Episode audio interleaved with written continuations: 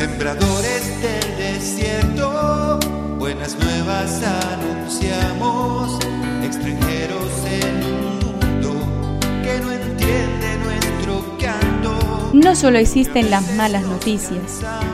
Te invitamos a escuchar esta buena noticia que Jesús, que quiere renovar al hombre, hoy tiene para nosotros. Que me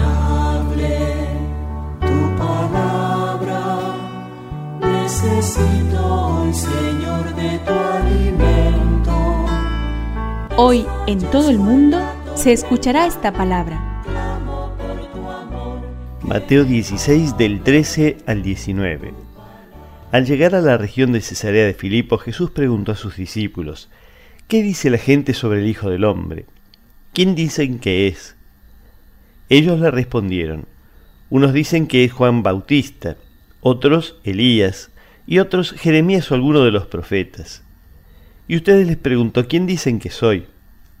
Tomando la palabra Simón Pedro respondió, Tú eres el Mesías, el Hijo de Dios vivo. Y Jesús le dijo, Feliz de ti, Simón, hijo de Jonás, porque esto no te lo ha revelado ni la carne ni la sangre, sino mi Padre que está en el cielo.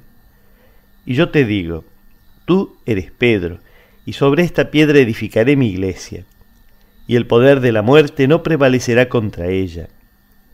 Yo te daré las llaves del reino de los cielos.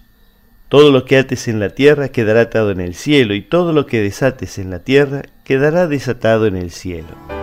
Que me aliente tu espíritu. Necesito que me llenes de valor. Tú eres Pedro, el primero entre los apóstoles, el que recibe poder y misión, la de atar y liberar, la del magisterio auténtico y la de confirmar la fe de los hermanos. Cristo ha puesto en sus manos la barca, que es la iglesia. Bueno, Él es el timonel y los navegantes, los viajeros y los peregrinos somos nosotros.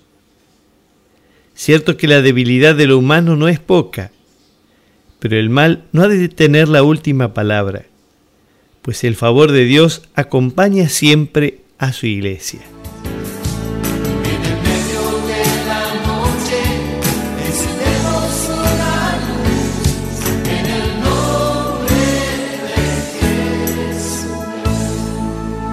Es una contribución de la parroquia catedral para este tiempo en que Dios quiere renovar a su pueblo.